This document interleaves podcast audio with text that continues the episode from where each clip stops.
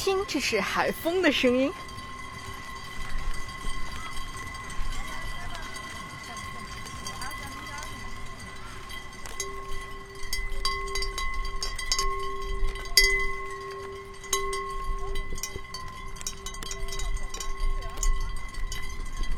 穿过这片能记录下海风的声音的装置艺术区域之后，我们就进入到候鸟三百的核心区域了，应该是。哦，看到了候鸟电波的这个二号录音棚，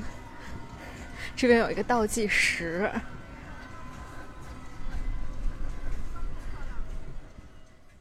嗨，各位好，这里是午夜飞行，我是 VC，欢迎你的收听，好久不见。啊，最近呢，确实事情有点多，嗯，然后各种各样的事情都堆在了一起，所以好长时间没有跟大家见面了。不过呢，这次呢，我们带来了一些很有意思的内容，因为在刚刚过去的六月二十二号到二十四号这三天的时间里呢，我因为大内密谈小伙伴们的邀请，就跑去了今年发生在阿那亚海边最有趣的一场文艺大聚会——阿那亚戏剧节的现场，而且参与到了候鸟电波三百小时。直播的这个很有意思的活动里面，那作为飞行主播呢，我跟到海边来参加今年的候鸟三百艺术计划的创作者们一起在候鸟电波的直播间里面聊天聊地聊创作，特别的开心。那在这里呢，可以稍稍的跟大家介绍一下候鸟三百。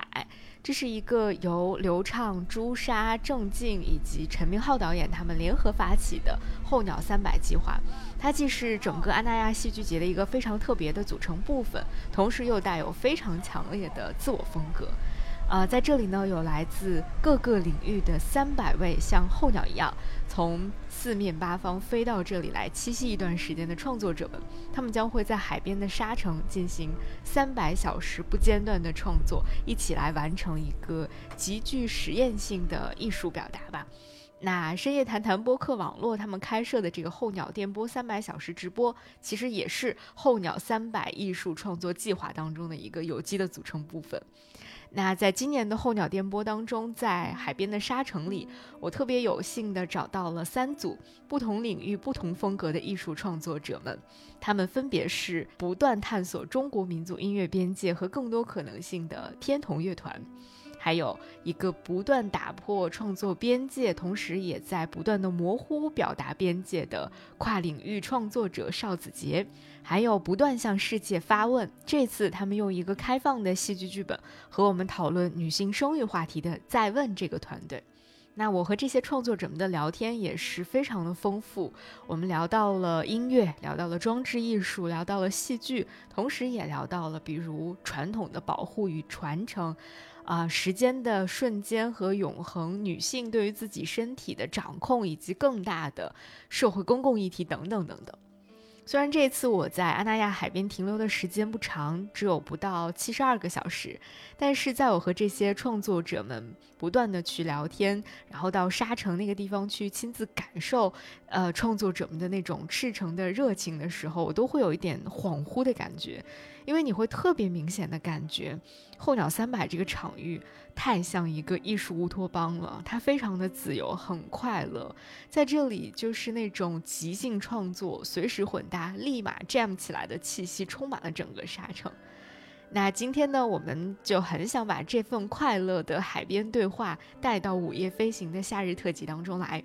那今天在节目当中，首先要跟我们一起聊天的是一直在用各种好玩的神奇的方式探索民族音乐边界的天童乐团，而且更巧的就是，天童的演出是我来到阿那亚之后到海边听的第一场现场演奏。那天晚上我。坐在他们准备好的那个躺椅上面，然后吹着海风，听着他们极具治愈的那种氛围音乐的演奏，就彻底爱上了候鸟俱乐部这个地方。而且更有意思的是，在演奏的间隙，其中的一位乐手就跟前排的观众交流说：“你们为什么还没有睡着？听着我的音乐，难道你不会想要睡过去吗？”我就更好奇这几个年轻人到底在玩些什么，他们到底在想些什么。然后更巧的就是第二天，他们就带着自己神奇的乐器坐在了我的对面，我们的一场非常神奇的海边对话就这样开始了。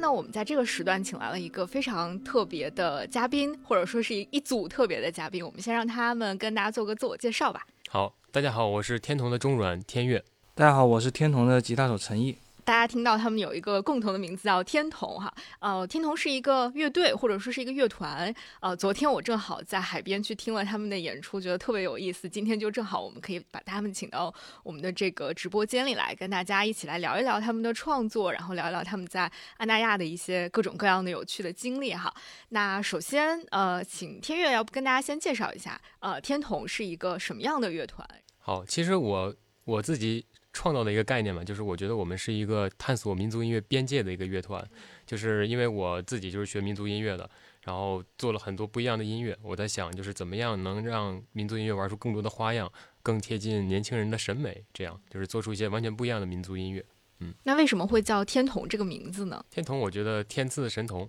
就是因为我们几个人都是很跨界的人，我们都做过摇滚乐队，都做过各种各样的现代音乐，但最后还是因为民族音乐重新又聚到一起。对，我觉得就是这样。第一是我们这种人很难得，第二就是我们互相认可的这个机会很难得。也不是说神童嘛，其实就是有特种能力的人。然后天赐呢，就是这个怎么说，这个很难得的良机。对，天童。然后另外其实。很想有一个女孩，但是不知道为什么我们乐队都是男的，对我就叫天童好了。哦，但哎，但昨天我在现场看到是有一个女的乐手在的，是他们是你们请来的外援吗？还是？对，这次候鸟三百我们是三场演出，我们每次都会是我跟陈毅，然后再加上另外一个神秘嘉宾。对，我们会把我们的天童在这个候鸟的氛围中做成一个开源的一个状态，欢迎各种各样的小伙伴、各种各样的乐器来加入我们，来不同不停的玩全新的音乐，这样。那你们就是固定的是只有你们两个人吗？对，最固定的就是我们两个。哦，那我因为我看到你们好像之前就是有在其他的一些地方也有过一些演出。嗯，那你们是从什么时候开始两个人搭档一起来来组这个乐团的？呃，其实我跟陈毅，我们两个是中央民族大中央民族大学的大学同学，我们两个已经认识十年了。是同班同学吗？不是，我甚至不是他们学院的。哦哦，你不是？那你是也是学音乐的是吗？我不是，也不是学音乐的。不是学音乐。那你是学什么？学工科的，哦，学工科，逃了不少课，反正。那日 那这个可以说的吗？那你弹奏乐器是你的业余爱好是吗？对，那时候是业余爱好，后来就觉得念工科不是我特别喜欢的，然后学校里面的嗯教的课我不太能学得进去，我觉得我的我的兴趣可能还是在音乐这一块儿，那个时候就决定说看能不能找口饭吃，靠这个东西。那是怎么就认识了天乐的？那时候有社团呀，那时候他在社团里面一句话不说，他就是那种特别闷的那会儿。你们是自己成立的社团，还是学校本来有一个社团，然后你们加入的那个？我们有个吉他社团，我在里面当领导。当领导是什么意思？那时候我的小学弟。对对对，呃，他比我晚一年来的，然后我在大二开始就是我就负责，因为我是本来就是音乐学院的嘛，他们比较认可我的技术，就所有关于技术啊之类乱七八糟都是我来负责。对，然后当时我不说话，是因为我每次我们招了新人，我都会看一看谁比较有天分，先观察一下，对对对，谁比较厉害，然后到时候组织组织，再组个乐队啊什么的，就帮着他们撮合撮合之类的。哦，对，所以陈毅开始也是因为弹吉他，所以加入的社团。你们俩是怎么发现彼此是这个天赐良缘，能打在一起玩的？那个时候我们都特别喜欢听前卫重金属，就我大概大二大三的时候吧。然后他数了一下，就你看。弹贝斯的人有了，当主唱的人有了，弹吉他的人有了，写曲子的人有了，那就齐了呀，就搂起来了。那你是主要是负责弹吉他的那个那个人是吧？也也也也创作上面也有一些。那你们那个时候是哪一年啊？一六一六年差不多。一六年，一六年，但是你们一开始组的不是天童这个乐团。对，我们两个一起玩了三支乐队了。啊，对，我是看到好像你们有各种不同的身份，来跟我们稍微介绍一下之前是做什么类型的音乐的。好，就最开始我们有一支摇滚乐队，做校园摇滚，就是唱那些大学时候发生的故事，唱宿舍里面哥们儿之间情谊啊之类的。是原创吗？都全是原创，我们一直在做原创音乐。嗯，对，叫做晃浪。对，是哪个？就是摇晃摇晃的晃。对，浪，然后浪花的浪。对对，就特别青春的名字嘛，听起来就对。然后在二零一六年、一七年，我觉得机会也到了，然后我们又做了一支叫原子预言的重型乐队。对，然后大概我二十二岁，他二十一岁，我们就演了第一场迷笛音乐节。就是我们这个乐队成熟的很快，然后到后来到大概二零一九年的时候，那个时候也比较出不了门，什么都干不了。然后我也是一直在思考，就是我到底要做什么样的音乐。对，然后当时就觉得，呃，与其说我们不停的在用西方音乐的方式，我弹贝斯，他弹吉他嘛，我们去用西方的审美，用他们的标准去跟他们对抗，是我们的最终目标可能是拿一个所谓的格莱美。我觉得这样也是没有止境的，因为我们玩那些东西永远都玩不过他们。我说不如咱们就做点咱们自己中国的音乐，以后让我们来评判它，给他们发奖，比如说咱们来一个东方格莱美 中国音乐大奖。嗯，这是一个非常伟大的对 对对对宏愿。对对，我希望就是让你们来学习我们的东西，然后我们来评判你，我们有最终的解释权。然后另外就是因为我本来就是学民族音乐的，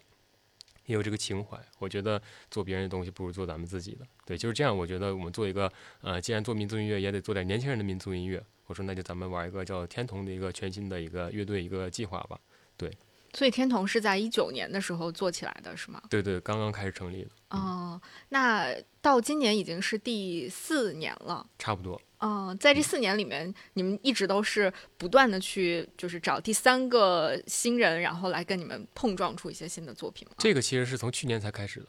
对，也是机缘巧合。就是我们从去年，因为去年实际上演出也很难落地嘛，然后当时我们定了一个伟大的计划，叫做二十四节气，我们要发二十四首歌，哦，哎，其实当已经发了一些了，是不是？我听到啊，全都发完了。定的时候想的特别好，二十四节气多美。然后我们每一个节气是一个氛围音乐，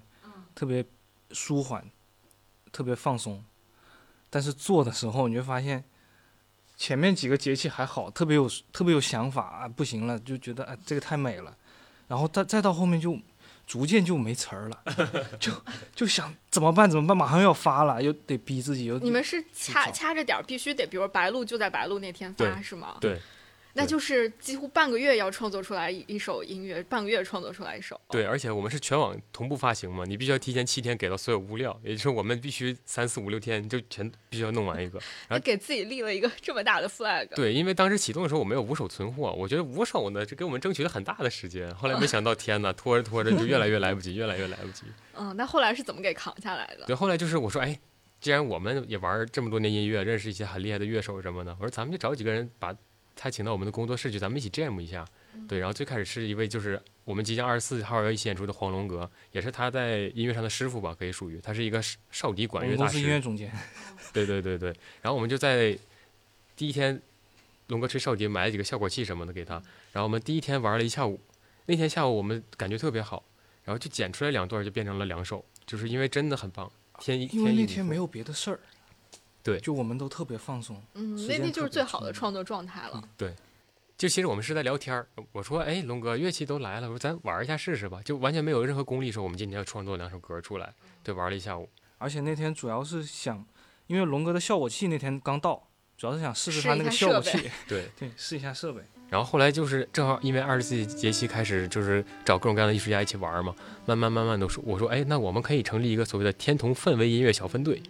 对，然后作为做成开源的计划，但是它是属于你们天童下面的一个子计划的一个感觉。对对对，就是这个是完全不商业的，我们我们也接不到，其实很难接到各种各样的商业演出。但是我觉得这个第一是我很需要氛围音乐，他也很需要；第二就是我觉得这种方式也更适合我们所谓东方音乐的高山流水这种意境吧。我觉得我们把它做起来，然后就找了比如说龙哥呀，还有第一天跟我们一起玩的陈一飞，然后还有那个昨天跟我们一起玩的谢雨珊，然后还有就是上海的一个古筝乐手，他他叫孙吉，我们管他叫古筝女王。对对对，就是玩了很多很多的曲子。对，然后因为这个，所以说确定了我们天童这个氛围小分队的表演形式。嗯，那你刚才说你们两个都非常需要氛围音乐，是为什么你们那么需要氛围音乐？因为我我先说我的吧，因为那段时间也出不了门，也没有演出，然后很多很多事情都没法做。其实我觉得我需要一些方式去舒缓我的压力。然后那个时候听这些氛围音乐，我觉得很棒，但是他们都是一些以呃怎么说，美国、欧洲那边以合成器为准的一些很西式的音乐嘛。我说咱们中国音乐既然这么有意境，我我们为什么不把这两个东西做一个融合，做一些中国的氛围音乐？嗯，对。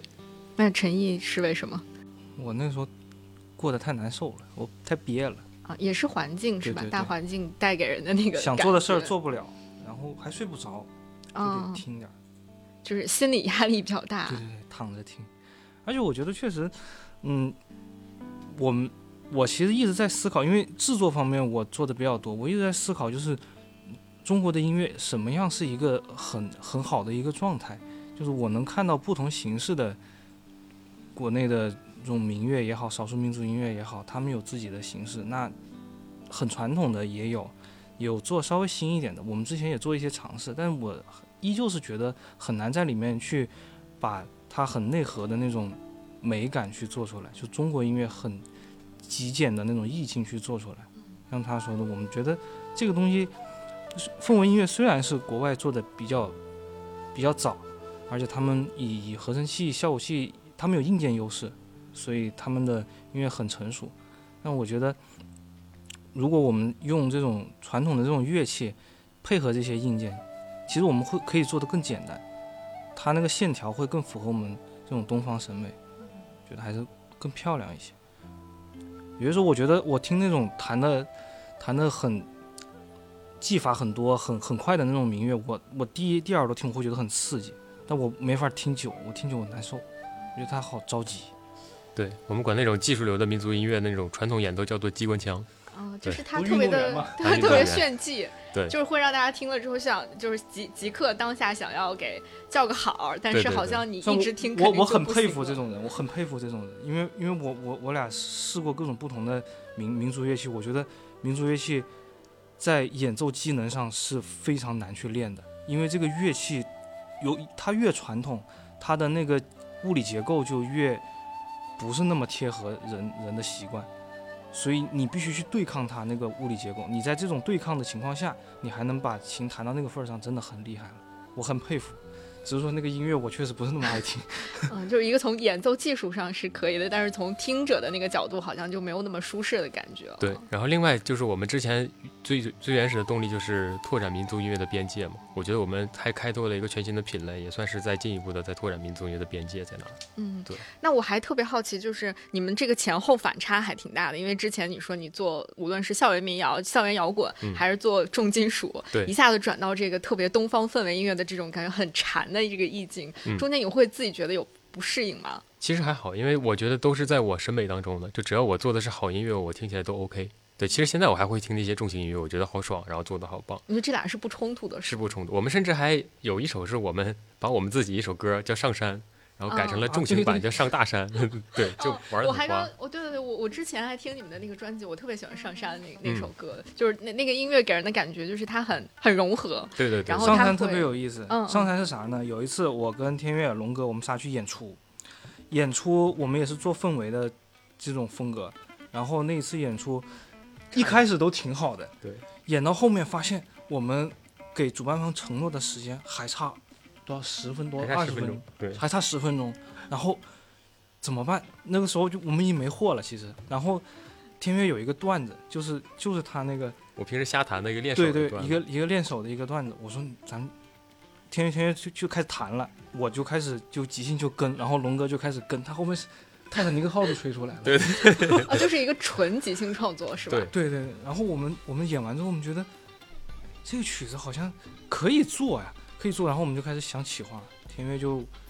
那个男丁是吧，学妹，对对对，然后我们把它整理成了一首曲子吧，叫《上山》。然后当时他说想再加点其他的民族乐器，大家一起玩，搅和的更范围更广一点。我找我的学妹叫南丁，她是弹蒙古族弹拨乐火布斯的。嗯，对，然后我们那首歌对，我觉，得那个声音简直就是灵魂一笔的感觉。对对对，然后后后来又加了那个龙哥的爱尔兰少笛，也就是这这个首歌里面有印度的塔布拉鼓，然后有吉他，有美国的吉他，然后有我的中国的中阮，有咱们中国蒙古族的那个胡布斯，然后还有那个吉他少笛。好像都很难界定那是美国的吉他。啊，对，那个是我们仿照印度乐器做的一个十二弦吉他。是自己改的，是不是？龙龙哥是一个制琴师，对哦，就是自己可以可以改各种多少弦不同的，对，所以说那个乐器哇，这融合的很宽。有一种世界音乐大团结的感觉。对，对对，是这样。哦甚至我们想，这不是上山，我们不发过一个重金属版叫《上大山》吗？呃，那个是发了吗已？经发了。哦，那回去我要听一下。对，然后我们还准准备再做一个大上山，把这个上山 玩成十分钟，来二十种乐器。哦，就是通过不同的乐器之间 jam 的这个这个来来实现不同的效果。对对对，让你一次性听到爽，这种感觉。哦，在这儿我们也特别推荐大家去听一听《上山》这个作品，就是全平台都可以搜到，是吧？对对对，嗯，就真的非常非常的有意思，嗯，然后那我我就很好奇，说你们是，比如说，呃，在你们这个决定要转型的这个期间，会不会有什么人，或者你们曾经听到过，呃，谁有一些比较嗯打动你们的创作，会让你觉得，哎，我我可以去做了，我们可以去去做这个，有没有对你们影响比较深刻的艺术家，或者是某些作品之类的？有的。其实做天童也是，就是我我自己怎么说，我一直在民族音的领域嘛。然后我最开始在民大的时候，还在上学的时候，我就在给哈雅乐团，他们是世界音乐乐团嘛，在做助理。就在他们团队工作。当时我就觉得啊，这种民族融合一些其他东西的形式是可行的。然后毕业之后呢，我在阿朵老师的厂牌工作，他是一个本来就是一个民族艺术家，是一个明星非遗传承人。然后他也做了很多就是现代和民族融合的呃音乐。我们签的艺当时签的艺人全是非遗传承人，然后所以说他们的方法论也在不停的影响着我。然后后来我一直在听那个冯满天老师的作品，他就是弹着中阮，然后加一些效果器，然后再加一些咱们民歌的吟唱啊，或者说一些朗诵的东西。对，就是这些东西一直在滋养着我，一直在给我确认一个我做我自己的现代化民族音乐的一个方法论和一个一个基础。嗯，对，所以说对我感觉这个路径非常的非常明确的感觉。对对，我一直在这个领域这个倾向中在生活，在在哦思考。嗯那陈毅有没有什么对你影响比较大的人或作品？其实，在民大民族大学嘛，那个很多他们经常他们学院做的演出和各种晚会，其实一个正常人在民大待久了之后，他就对民族音乐的理解已经不一样了，哦，是吗？因为那个环境太特殊了，哦，大家味儿特别重。对你在你晚上要睡觉，你楼道里都有人唱歌的那种啊，是这样啊。啊，对，我哦，太好奇了。对，楼道里就有个维吾尔大哥总唱维吾尔民歌，弹个吉他，对，哦贼有意思。对，所以我，我也我因为看到你们两个也都是少数民族，是不是？嗯，对，然后我我就也挺好奇的，就是你们自己的这个民族的身份，会给你们的，就是理解呀，包括一些创作方向，会有一些加成吗？或者会有一些影响吗？其实还好，不会不会有什么加成，因为我们需要真的把一个音乐做到实处，其实需要很多经验和技能的。除了像说得到一些像田悦刚说的，冯婉天老师、阿朵他们的这种，咱们说指引吧。除了这个以外，其实还有更多的细节需要我们去补课的。在音乐制作上面，一个琴怎么让它怎么让它接到电脑里，怎么让它这个声音听着不难受。我们其实在这个事事情上面做的尝试也很多了。对。像那个，呃，昨天合作的二胡，我们之前给二胡贴过压电拾音器，就是能让它接到线里面，然后放到我们的效果器里，让它出声儿，让它有混响。很难听，可以对说很难听。我们换了各种方式，最后还是还是使用麦克风。但我自己在做这些东西的时候，其实技法上就是我在制作用的技法上，其实还是打工得来的。我去，我得去上班，我得去做各种不同风格的音乐，在制作这个层面上是这样的。对，但是对我来说，其实我的少数民族身份给我带，还有就是我在民大的生长环境，还是说给我带来了很多的情怀。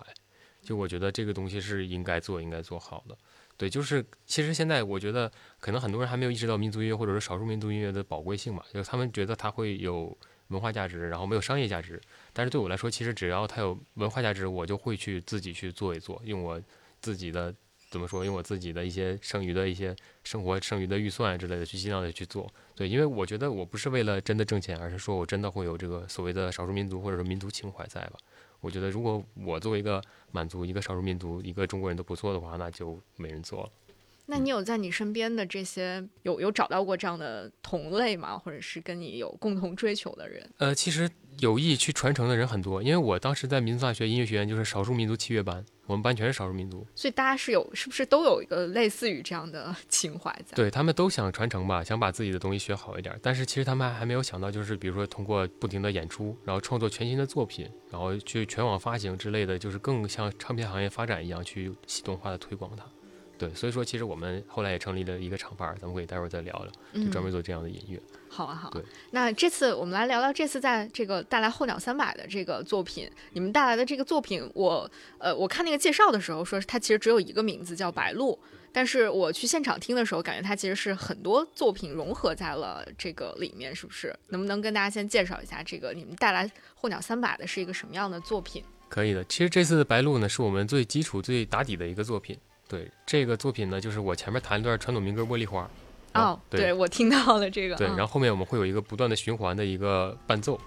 然后拖着我们，我们会用这个茉莉花这个主题去不断的去改它的音呀，然后颠过来倒过去做一些发展，我们叫比如说什么倒影啊、魔镜啊之类的，去很浪漫的把这个主题这个茉莉花再继续的给它延长下去，然后再玩出不一样的变化。因为这个场景很特殊嘛。嗯，咱们也说，候鸟三百正在发生。那我觉得一个音乐它怎么让它正在发生，就是它不是事先编排好的，我们只是给了一个框架。我觉得，嗯，我们待在这个环境里面演出，这个环境会给我们一些很下意识的一些一些刺激，我们的音乐会被这些刺激所塑造出来。所以我希望这个音乐是在我们演出的这一分钟发生的，它之前不会出，没有出现过，它之后也不会再出现。对，仅限于在这里，然后这一刻。所以你们的这个这一版就是在候鸟的呃白鹭是在之前的唱片，包括其他的那个演出现场都没有出现过的一版，是不是？除了那个开头，其他应该都不太一样。对，每一版都不一样。那你们每天的是一样的吗？每天的还是每天的也不一样？每天其实我们也会有一一到两首是不一样的，然后顺序也会变。比如说那天下雨了，我们就先演了一首叫做《潜》的一首歌，就是潜入深海，我们管它叫做，它是一个暗色系的。然后那天雨很大，然后还有有闪电，我觉得我们现在这个会比较舒服，就会比较气，会比较切题。对，其实我们每天真的都是正在发生。对，甚至今天吃的好不好，然后吃的饱不饱，都会影响我们演出想玩什么东西。那你们的那个，比如说今天呃要演的这个 list 是当天才会定的吗？还是之前已经定好？我们都存在在我们的一个随机播放的一个曲库里面。嗯，对，然后到时候我们这首课演完了，会跟他说，哎，大师来个那个啥。哦，就随时现场就是现场的版的决定这个 list 是包括哪些内容？对对对对对，就完全随机。有的时候甚至就想玩个全新的，我们就会不开任何的伴奏，就是我们自己弹，然后自己三个人来回撑去做一个即兴。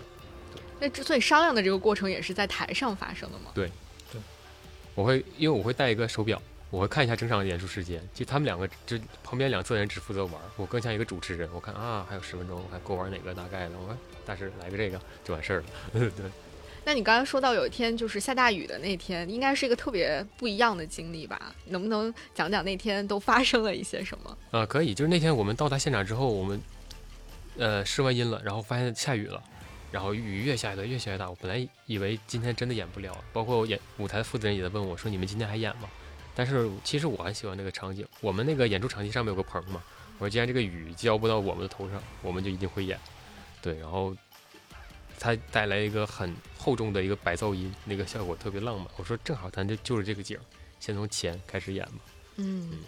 就非常契合那个情景。对，而且其实那个雨，我觉得它把外面的很多声音什么全都隔绝了，反而是给我们创造了一个开放、开放场景下的一个封闭空间。对，我们就可以在这里面使劲的一个创造我们自己的一个东方音乐世界，我觉得特别好。而且在前制作的时候，我在前的那个音音频里面加了很多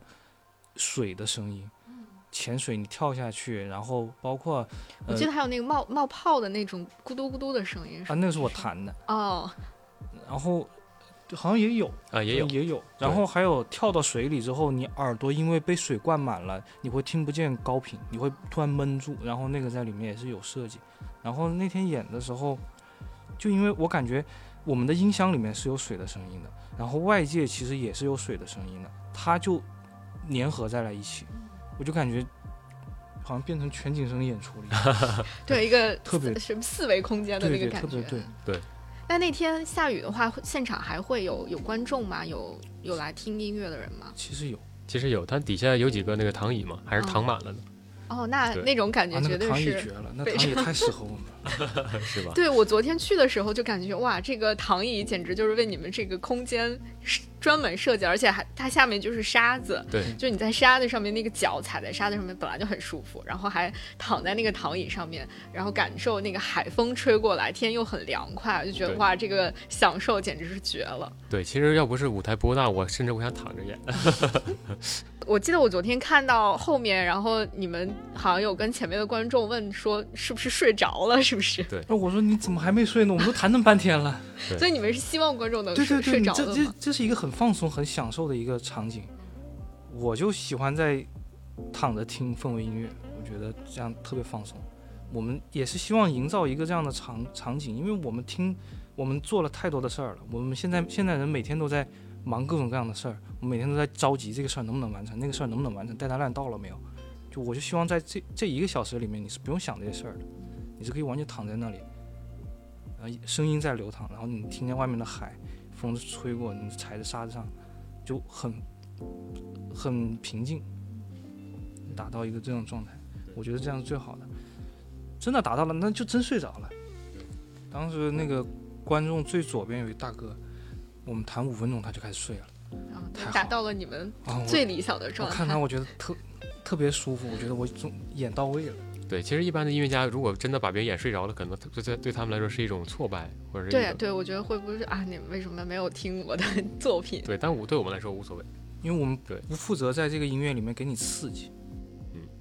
我们负责帮你屏蔽掉你那些外界的刺激。嗯，因为我我当时看的时候，会有那么一瞬间觉得想起了那个泰国导演阿比查邦，嗯他就是他非常鼓励大家说，你们如果在电影院里面看我的电影睡着了，我会很开心。我觉得好像在你们那个演奏现场，就是感受到了这种氛围，就大家都很放松在那个地方。对，就把快节奏快节奏的东西都屏蔽掉，给你创造一个慢节奏的一个环境。那你们自己在演出的时候，是不是也会就是在这一个小时里面是特别特别放松的？对，是这样的。甚至我们就是有的时候演出演出，我说，哎，咱们仨都别弹了，听五分钟伴奏也行。啊，就直接播放那个 program 就好对对对，我们就在那儿坐着，然后底下人其实也看不懂是怎么回事儿，但我们仨我们其实很享受。对，哦因为观众可能没有办法分辨说，哎，这个是他们弹的，还是已经编编编成编在里面的。对，是其实应该能听得出来，但他们还没有悟透我们要做什么一些神奇的操作。对对。对 但我们其实不 care 的，我们觉得就放松一下，我们也放松一下。对，那在那个就是候鸟三百那个区域里面转，有什么收获吗？有收获啊！我觉得这里人才太多了。嗯，比如说呢，遇到了什么特别有意思的？呃，昨天我们演出之后，就有一个朋友，他说他也是 base 在北京，然后他是做即兴舞蹈的嘛。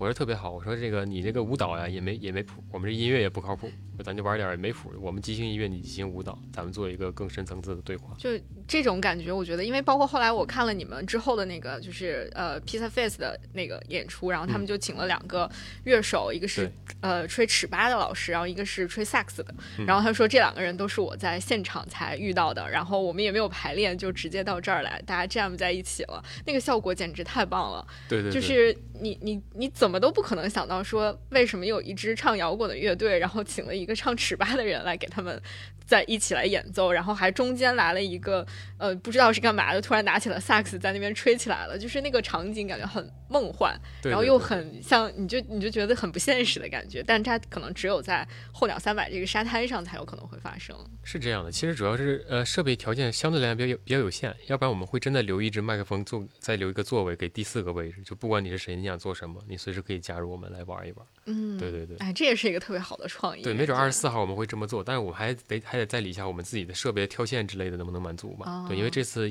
因为它也是一个现场这种咱们小型的现场，其实我们也没有那种特别大庞大的设备支持，对，我们会尽量的做一些比较有意思的事情。就是始终是呈现一个很开放的一个状态。对对对，是你过来唱，我们给你假装伴伴奏，玩点东方 KTV，嗯不是不可以。有趣，有趣。嗯那今天其实我们的两位老师来直播间是有备而来的，就是嗯两位老师是带了自己心爱的乐器来的。对，啊、我觉得呃，像就是中阮这种乐器，可能对很多人来说不是特别的熟悉。嗯那。就是你能不能先跟大家介绍介绍，就是中阮这种东西，它比如说跟我们平时看到的一些呃弹拨类的乐器有什么不一样？它的特色是什么？嗯，可以的。中阮就是咱们中华民族传统的一个民族乐器嘛，它应该是从秦朝开始就有了。对，然后它最大的特点呢，就是我觉得它的声音是特别温润的，特别像一个谦谦君子。它不像琵琶那样，就是有一些锋利的东西在，然后也不像比如说呃古筝那样，它是一个特别甜美的一个声音。对，中阮就是它在他们的一个中间值，我觉得更像是一个年轻的一个小伙子，然后谦谦要特别有礼貌，然后说话也细声软语的这样。对我觉得他是第一是能很符合我们民族的这个性格，第二它的音色很好听，第三呢它能跟很多种现代音乐做一个无缝的融合。对，然后最后我也是选择了中阮这个乐器作为我回到民族音乐这个领域的时候一个代表的乐器吧。我看到之前是不是小何老师也是弹中阮的，是不是？对对对对对。然后我一开始，因为我没有看到他现场演奏的时候，我单听那个那个声音，我觉得跟民谣吉他是不是还是挺有有点像？嗯，是这样。他们音域差不多。对，音域差不多。对，但是其实音色如果仔细听的话，会有很大的区别。民谣吉他我觉得还是更热情一点儿，对，更亮一些。对，但中阮的话就是那种很温柔的。嗯，然后那我们这个陈老师这个是个什么是什么乐器？这个是一个现在还没有取名字的 感觉就是长得还有点奇怪，嗯、它这个琴其实是龙哥做的，也是自制的一个琴是吧？然后我最早我们即兴玩演出的时候，我一直都是弹吉他嘛，嗯因为其实我也弹弹中阮也其实也能弹，但他弹了，我就不想再跟他两个声声声音上面有有这种重叠，所以我就一直弹吉他，而且我我们也需要一个确实能撑得起一个伴奏的一个工具人乐器。然后后来我觉得这个吉他怎么弹都缺少一点这种歌唱性，就我觉得希望我的声音是像唱歌一样是婉转的，是有一些不太受控制的因素的，所以我就把吉他的品线去掉了。我跟龙哥说的时候，龙哥还是比较吃惊的，他说你。你这你要干嘛？对，你要干嘛？嗯。然后我说你别管，你先做，做了再说。然后我们就，嗯，龙哥帮我实现了这个愿望。龙哥的做工也非常好。现在这个吉吉他它是一个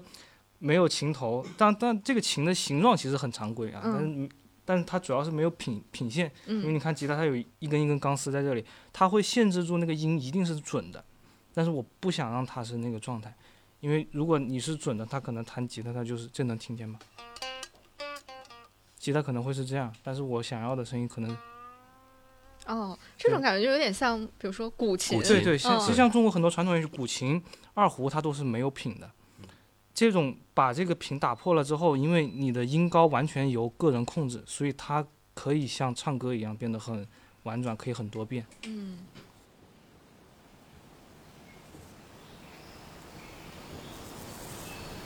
那你们日常的这个音乐创作里面也会收集到各种来自大自然的声音，对吧？也不不全是说我通过这个合成器来合成的一些声音。对对对，就是我们其实我们采集了很多的声音，而且我们会把它用在我们音乐中一个主导地位，不像是其他的 DJ，就是觉得我加一些民族音乐的采样，蹭一个这个所谓的企划，然后是沾点国风民族的边儿就结束了。其实我们是拿民族乐当主体，大概占到七十甚至到百分之八十。民，然后电子的部分只是它的补充，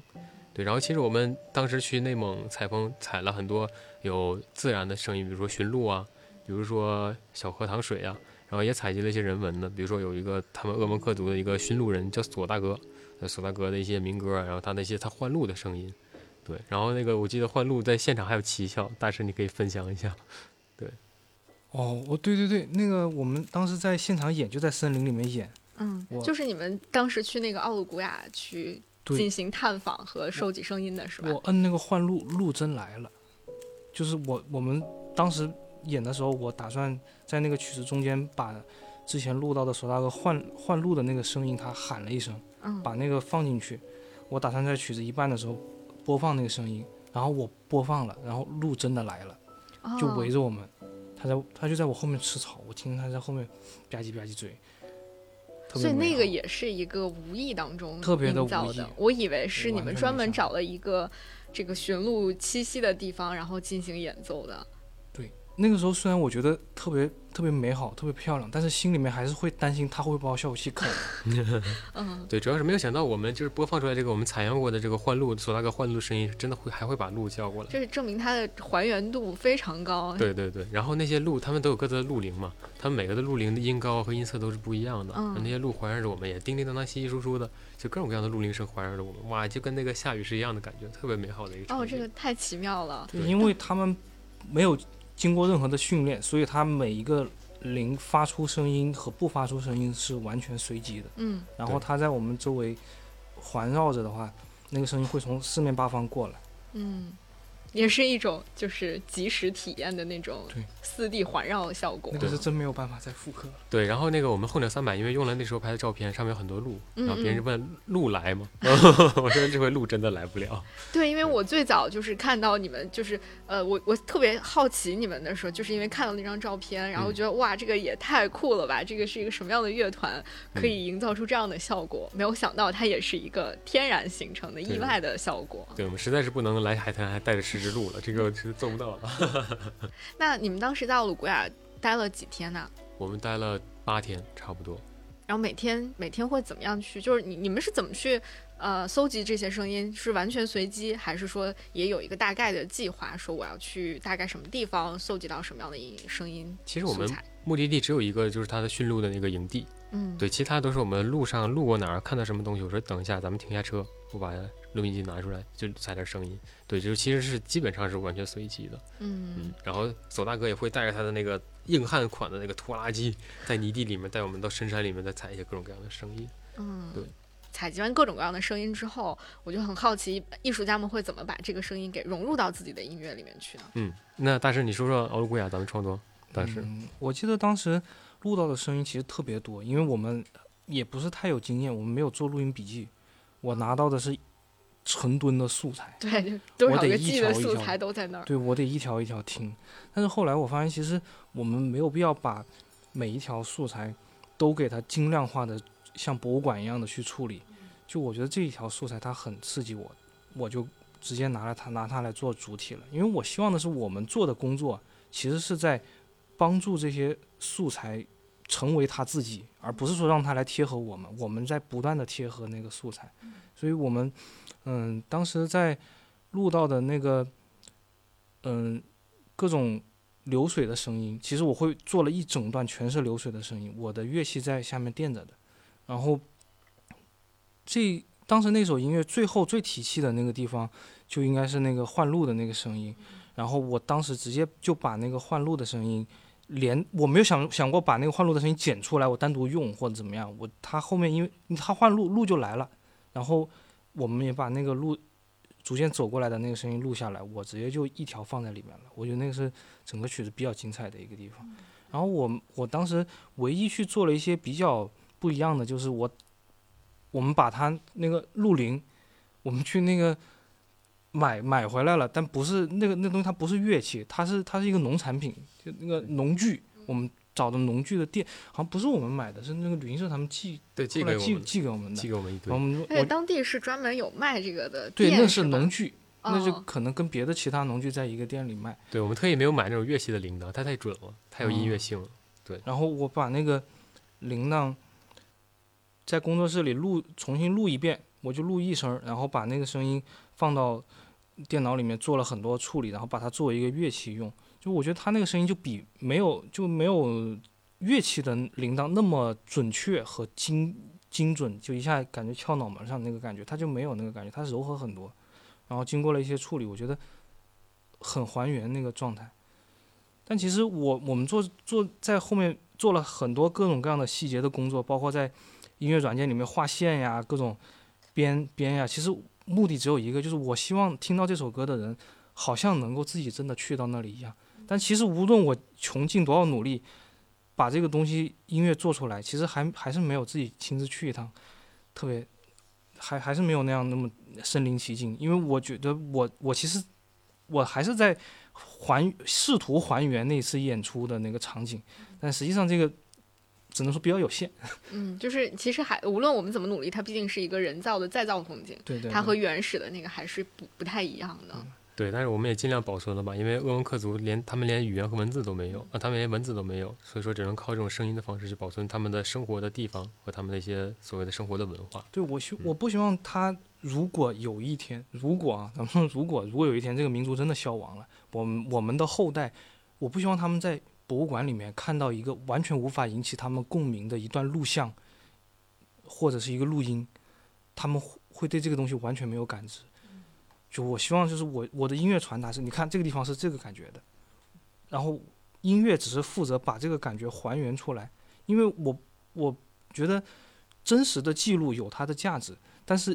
真实的记录需要做，把它那个身临其境的感受还原出来也是需要人做的，它需要是活的。而且其实我们这首歌就是音乐性的东西没有那么多，然后有因为那个也是我们天童氛围音乐创作的早期，别人就一些一些听过我们之前比较炫酷的作品，比较习惯的人，他们听着会就会觉得内容的丰富程度没有那么大，对。但我觉得其实就是我们这次是我们的乐器和音乐为这个自然环境的声音做服务，对。其实我希望你能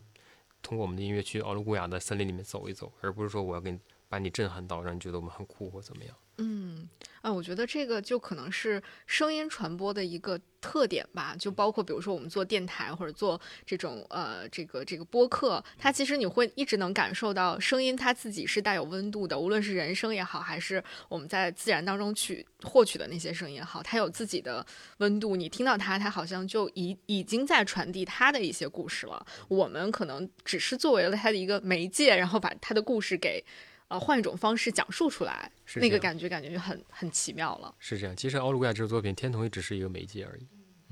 包括你刚你们刚才不断的提到说，呃，你们会以自然或者是你们收集到的声音作为主线，它不是一个陪衬，而你们自己的乐器可能才是我要去服务于整个的叙事场景或者是讲述的那个故事主体。这个感觉好像也和我们传统认知当中，呃，过重的去突出，比如说演奏者的角色或者说他的技巧怎么样，是完全调转过来的一个关系。我们这些工匠的技术再美，也没有大自然的东西最美，我觉得。嗯，对，这种感觉我觉得还挺妙的。嗯，然后你们刚才提到说，其实你们不仅仅是在做自己的音乐创作，然后也成立了厂牌，去去不断的，好像我有看到你们在做各种不同民族音乐的这种叫什么是寻找或者是采集的计划，是不是在做这些？对，就是呃，因为有很多人其实已经已经在做过那种就是传统的那种所谓的田野采集音乐方面的。对，然后我在今年新开了一个所谓的一个全新的系列，叫做空间音频记录。就是我们使用最新的空间音频和杜比全景声的这种技术，去把除了演奏者他本身演奏的声音之外，还有当时他所处的声音，呃，所处的环境的声音也收集进来。对，呃，我们的第一张专辑叫做《苗族即兴音乐》，是我们的一个朋友，我的学弟春冬蝶，在一个苗寨里面，我们多支了几支麦克风，他在里面演唱。除了你能听到他自己的时时不时吹声、时不时歌唱的这种他演奏的声音之外，然后还有一些在那个苗寨中的一些自然的竹子的反射之类的一些很细微的东西。对我们希望就是用这种方式去把当时他所处的这个空间和他的民族的一些表演，把它全都完全的记录下来。是一种很立体的收声的这种方式，是吧？对对，要用十二支音箱去播放。哦，对，当然也有立体声版本，只是说没有那么沉浸。对，但我觉得这种民族音乐，咱们是需要使用最新的科学技术，呃，音频技术去把它记录和回放的。嗯，对我们第一是保证它最原始的东西得到保留，第二就是我们要跟上这个时代潮流，作为年轻一代的民族音乐人嘛，使用最新的音频技术去为它做服务。嗯，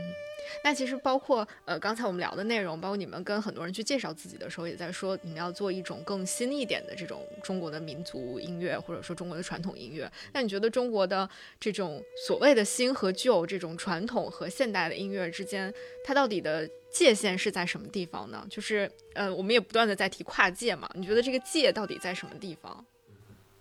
我觉得这个界其实不应该存在的，就是嗯，因为。我自己的体会是，民族音乐，尤其是我听到的少数民族音乐，他们的那个部分，他们自己演奏的那个部分是非常非常漂亮的。但是我们并没有在任何一次工业革命上面对这个音乐做到一些任何的提升。但是我我们不应该让这个音乐它就只停在那里的。我们会需要说像别人做音乐一样，我有这个音乐我有最传统的版本。那我我每每每一代音乐人都在为这个东西在锦上添花，在不断的往前往前走。我觉得这一步可能我们能做到的极其有限，因为我们差的太多了。我们需要的是，我们需要的是给一个刺激，让别人意识到这个东西是可行的。因为我们在不断的做尝试，把这个音乐给它赋予这样的声音，就是赋予这样现代音乐制作的一些技术。它能不能好听？百分之九十九以上它是难听，它非常难听，因为我们没有找到最适合它的东西。因为这这种，如果我们去碰碰几率，那实在是碰没很难碰得到。我们如果去强行的把一个嗯现代音乐的风格放到一个民族音乐的底那个主体上面，它一定会大大概率会很难听的。所以我们需要去找那种契机，把它原本的那个美激发出来。我觉得这是一个我自己做的一个方向，因为我希望这个东西我们之后会有人大量的去做这个东西，让让这个这种音乐它本身的音乐和它背后的文化形成变成一种主流。我不希望它是一个博物馆式的，或者是嗯，就是一听到这个东西觉得它很老、很很很历史，就像我们看待阿兹特克人一样。我不希望中国的音乐最后变成那个样子。当然，我我。不认为我做的这个东西它是一定正确的，但我总得试一试。我现在在，嗯，在我们做很多，嗯，民族音乐的制作案里面，我还是会很克制的去使用这些元素。我很比较害怕，我觉得，我觉得，当我用一个东西出来，它打破了它原来那个质感的时候，我就会不行，我还是给它删掉吧。你说的打破，比如或者你用的，你是指现代的？一些一些工业的技术会去影响到它最原始的那个传达，对对对，有些时候会影响的，但有些时候它不不不仅不会影响，它会让它更有延展，它会更更更给人一些这种刺激，会把它本身的那个质感会更强调出来。如果如果是那样，我就会去用，尽可能的再找一些这样的组合。对，另外我觉得这个跨界其实也并不一定是指咱们音乐创作上的边界，我觉得可能是比如说指人人呃人群的层次，或者说年龄的层次。对，因为我我们就是九零后嘛，然后我们也是学民族乐出身的，其实呃我们的学院派把传承的工作做得很好，但是现在很多年轻人，比如说他不喜欢听京剧啊，或者他不喜欢听这个听那个，就是我觉得。我们京剧内内容是非常棒的，我们传统音乐是非常棒的，为什么不喜欢听呢？所以说，我们不如就做一些，比如说稍微加一些我们这么多年玩其他乐队得到的一些新的东西、新的玩法，把它加进去。然后我们的作品呢，虽然没有那么重度的所谓的最核心的传承，但是我们会作为年轻人去开始，至少去开始听这些东西的一个媒介。然后你有人感兴趣之后，他觉得哎，这个创新作品不错。有一天我突然想，哎，我听听最传统的作品嘛，我去音乐厅里面听一些。现在这个界感觉就很明显，就是你是传统音乐还是现代音乐？但是它其实应该是传统音乐，然后比传统音乐更加了一些新的东西，或者说创新的演奏法、演奏技法、创新的曲目，或者是把老曲子进行一些演奏上的改编。好，那那这这算是一个界了。那再往后应该还有一些，就比如说我再融融合更多的东西。然后再往后做更实验的东西，那它它应该是一个，嗯，不是台阶式的，它应该是一个很缓的一个斜坡，就是每一个层次都应该有人在做，这样才是一个我认为比较科学的状态。那我们现在比较理想的状态。对对，我们现在可能只有特别传统的和完全不理会这边，所以它中间才会有一个界，所以它这个界是不应该存在的，因为里面每一个层次都应该有人做才才行。对，所以说就是年轻人通过我们这些比较年轻化的作品，他先对他这个民族音乐感兴趣，对传统音乐感兴趣，然后他说，哎，那我能不能听一些最传统的？比如他去音乐厅或者去去剧院里面听一听，对吧？然后再到最后，他我太喜欢了，我能不能学一下？那其实我们的民族音乐、民族传统乐器就得到了传承了。我觉得会有这样的一个过程。我们是引流的，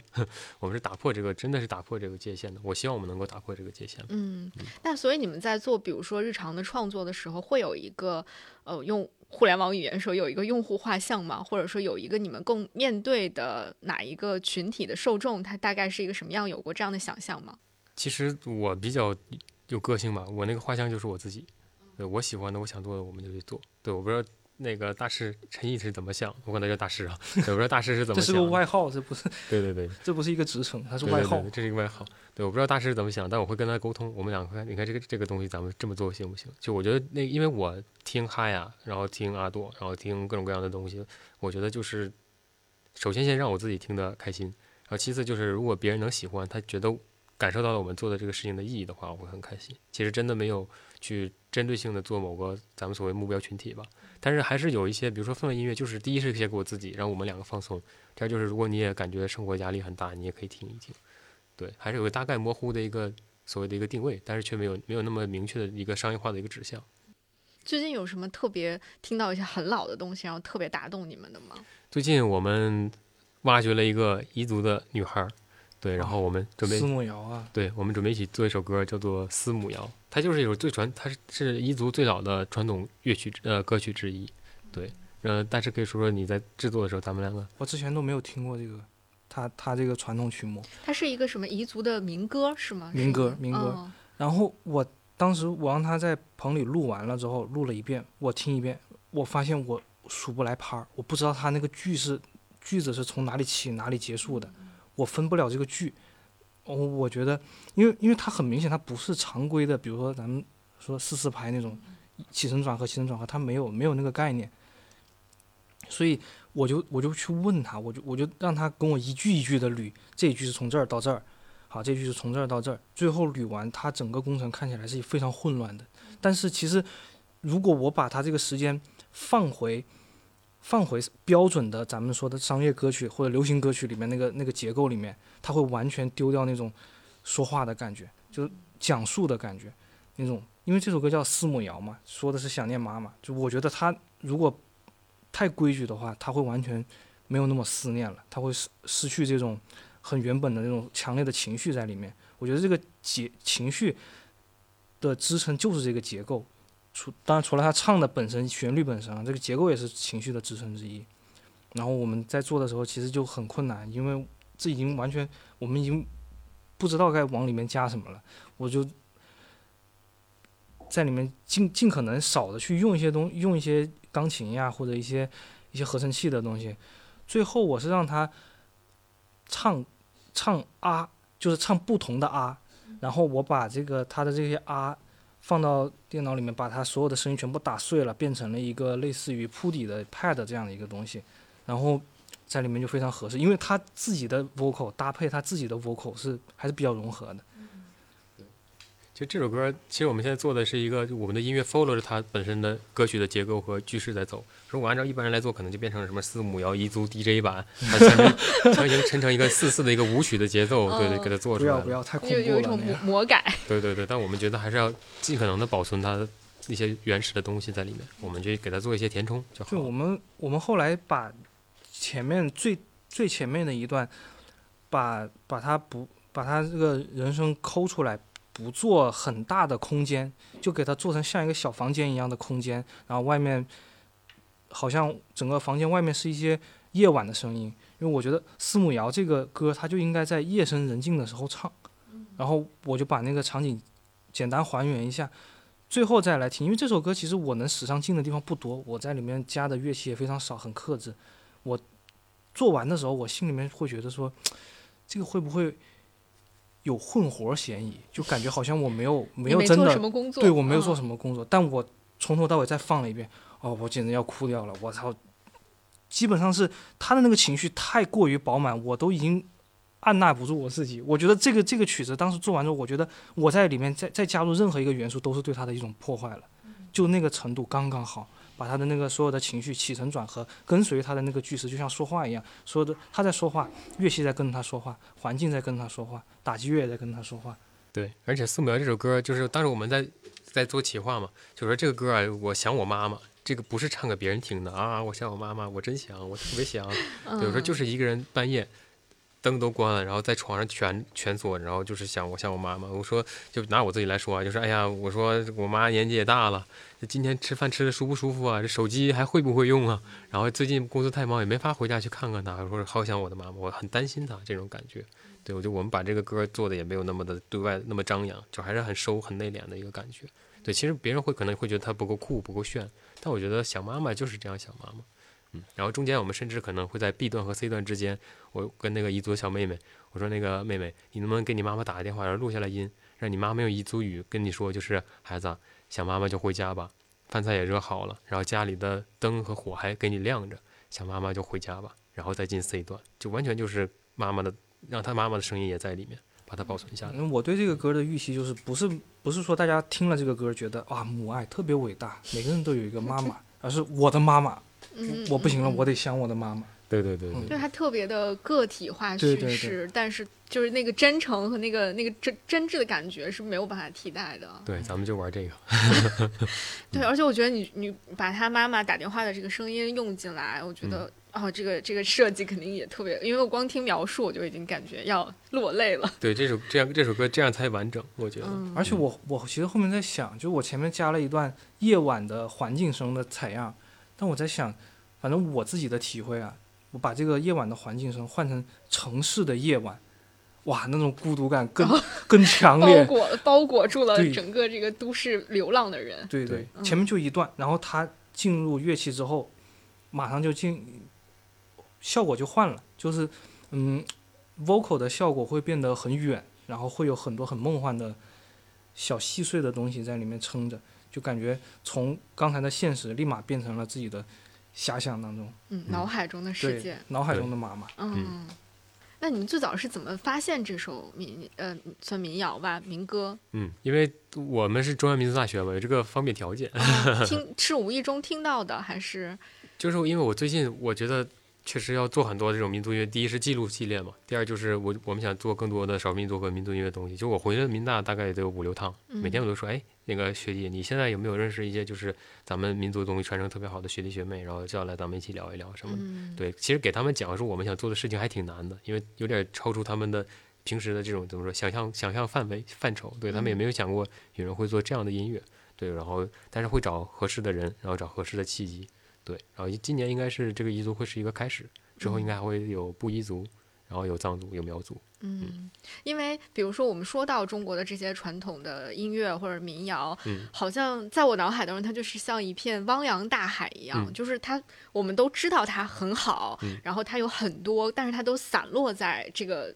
全国各地的，甚至可能是很偏远的一些角落里面。是的，所以，如果你想要去，比如说我系统性的把它给呃收集过来，其实是一个特别像大海捞针一样的这个工作。是的。你你会有就是会会觉得有这样类似的感觉吗？就是我从哪儿去入手去做这个事儿？是有这样的，而且其实五十六个民族的，我们要做的事情太多了。对假如说只有我们在做这种事情的话，对，但是我觉得没关系，因为第一，我我是有这个情怀的。我觉得就是因为我摇滚乐什么我们都一起做过了，但我嗯从二零一九年开始，我觉得我这辈子就做这一个事儿。我说我也找到了一个人生的这个主线的感觉。对我也不管他能不能成功，但我就做了这个事情了。嗯，对，然后第二就是我觉得虽然说它我们这个艰难很很过程很艰难，但是给我自己带来那种自我实现，其实是无之前我做其他音乐无法比拟的。对比我演一个什么大型音乐节什么的，我觉得要强很多。在我听到四秒的第一版的时候，我觉得我做这个事儿就对了，做别的事儿我没有办法真正的自我实现，但这个可以。对我觉得既然它汪洋大海，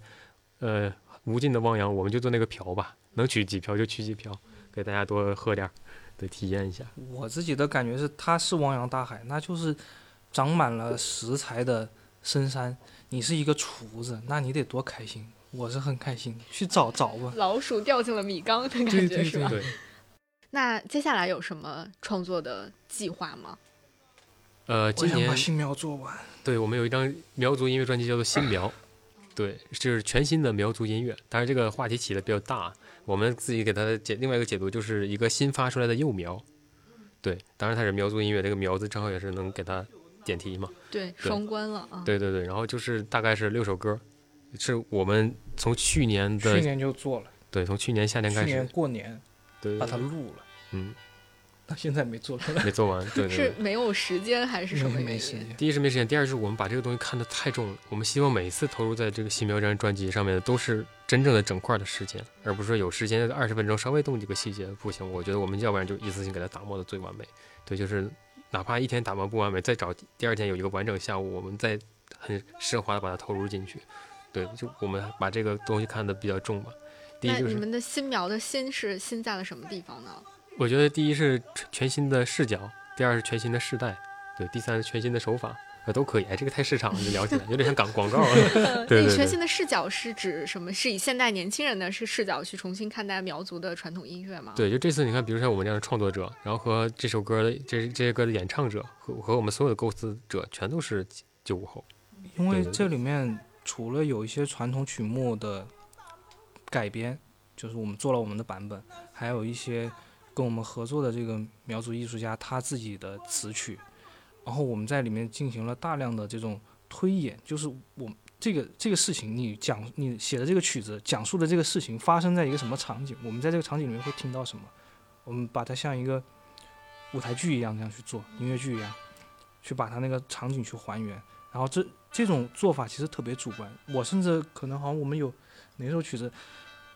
四三吧，嗯，前面有一大半一点乐音都没有，几乎没有乐音，就是在还原那个场景。对，就还原的是哪个场？哦，扫寨，扫寨，扫寨扫寨，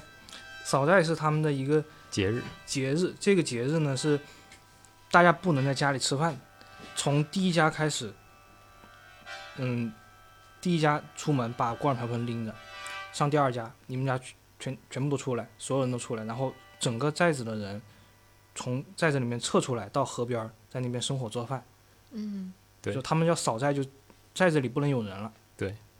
同时他们大扫除。对对，因为他们那个苗寨要防火，啊，人都出去之后，他们会把这个苗寨里面所有的火灾隐患全部的清除，也代表他们一年的一个新的开始。对，然后在河边上那个吃饭喝酒，再再聚聚会一下。对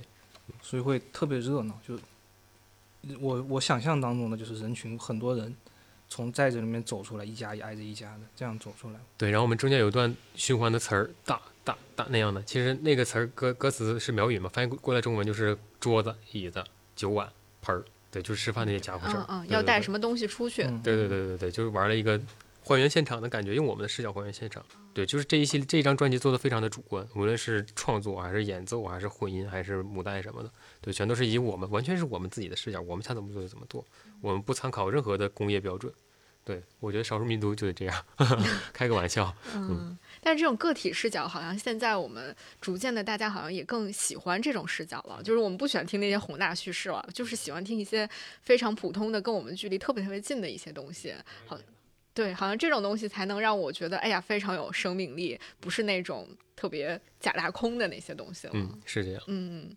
好，那我们因为机会难得嘛，那我们就在节目的最后，让我们请这个天童的两位老师再为我们带来一个他们准备想要跟大家分享的一个曲目，然后在这首非常嗯不一样的音乐里面结束我们今天的这场直播吧。好，那我们接下来要听到的会是什么？接下来听到的这叫做《游芳谣》，是我们从《新苗》这张专辑里摘了一小段作为我们的伴奏。太好了，那我们是可以抢先。听到了是吧？对对，是这样。游芳窑呢，游芳是游芳场，就是苗族青年谈恋爱的一个场所。嗯，对我们这这就是在游芳场里面，呃，怎么说，仰慕年轻漂亮女孩的一个歌谣。对，是一个苗族男青年的一个视角玩的。OK，那好，那下面我们就一起来欣赏一下这首曲目，然后也在这首曲目当中跟这个时段的直播说再见了。我是 VC，感谢大家的收听，我们下一个时段再见。